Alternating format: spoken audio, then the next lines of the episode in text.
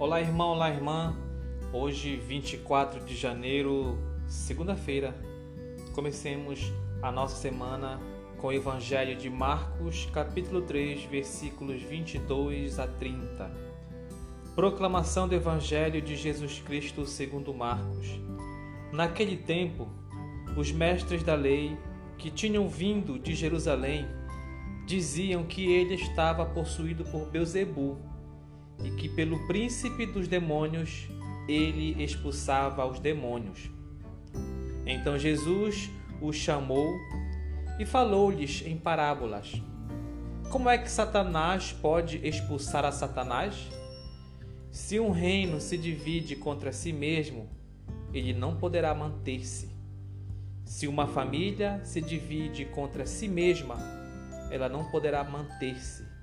Assim, se Satanás se levanta contra si mesmo e se divide, não poderá sobreviver, mas será destruído. Ninguém pode entrar na casa de um homem forte para roubar seus bens, sem antes o amarrar. Só depois poderá saquear sua casa. Em verdade vos digo: tudo será perdoado aos homens, tanto os pecados como qualquer blasfêmia que tiverem dito. Mas quem blasfemar contra o Espírito Santo nunca será perdoado, mas será culpado de um pecado eterno. Jesus falou isso porque diziam: ele está possuído por um espírito mau. Bom, meu irmão e minha irmã, no Evangelho de hoje nós temos um alerta de Jesus sobre é, o pecado principalmente as nossas falhas, os pecados que nós cometemos na nossa vida, no nosso dia a dia. Ele nos dá um certo consolo quando ele nos diz, quando ele afirma que todo pecado, qualquer blasfêmia que for dita, será perdoado. Qualquer pecado será perdoado. Todo pecado será perdoado por Jesus e por Deus. Isso é muito bom saber porque porque a gente é pecador, a gente peca, a gente falha, porque nós somos homens, pessoas, seres humanos imperfeitos. Isso não quer dizer que a gente vai sair pecando.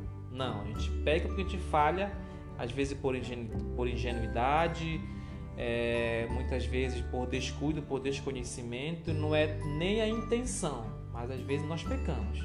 É bom saber que Jesus vai nos perdoar se a gente ir de coração humilde a seu encontro e pedir perdão pelas nossas falhas.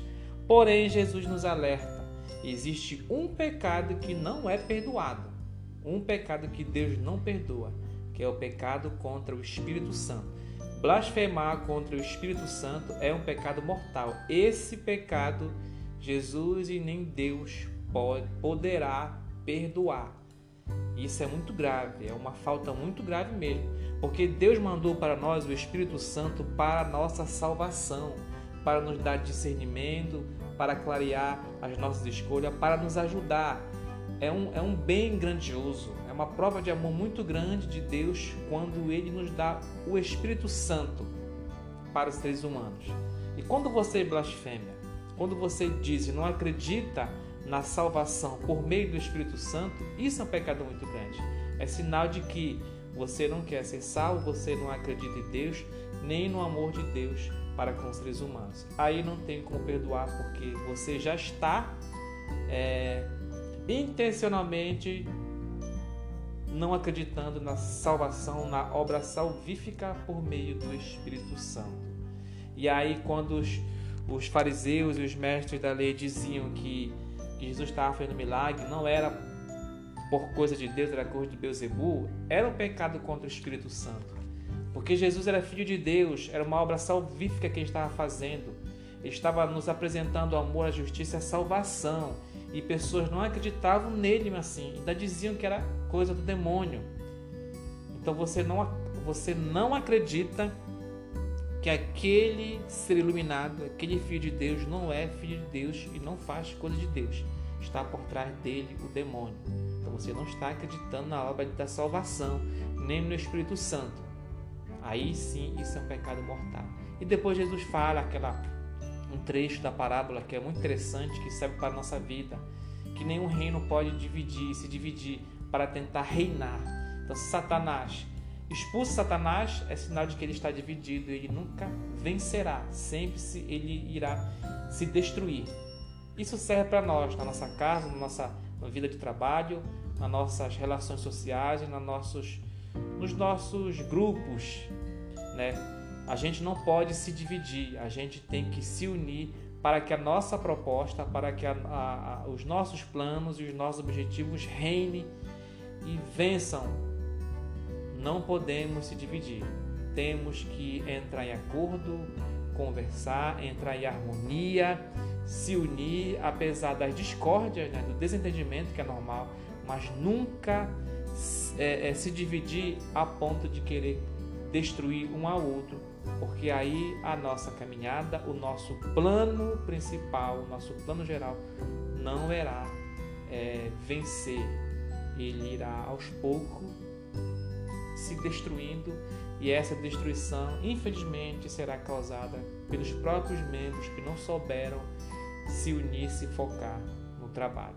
Então, ouçamos é, com atenção, colocando na nossa vida essa mensagem de Deus. Né? Se um reino se divide contra si mesmo, ele não poderá manter-se. Se uma família se divide contra si mesma, ela não poderá manter-se. Rezemos pelas nossas famílias, para que mais e mais a gente fique unidas né, na obra de Deus, tendo Jesus no coração, tentando construir cada vez mais uma sociedade mais justa, o reino de Deus aqui na terra. É impossível? Não é. É difícil? É.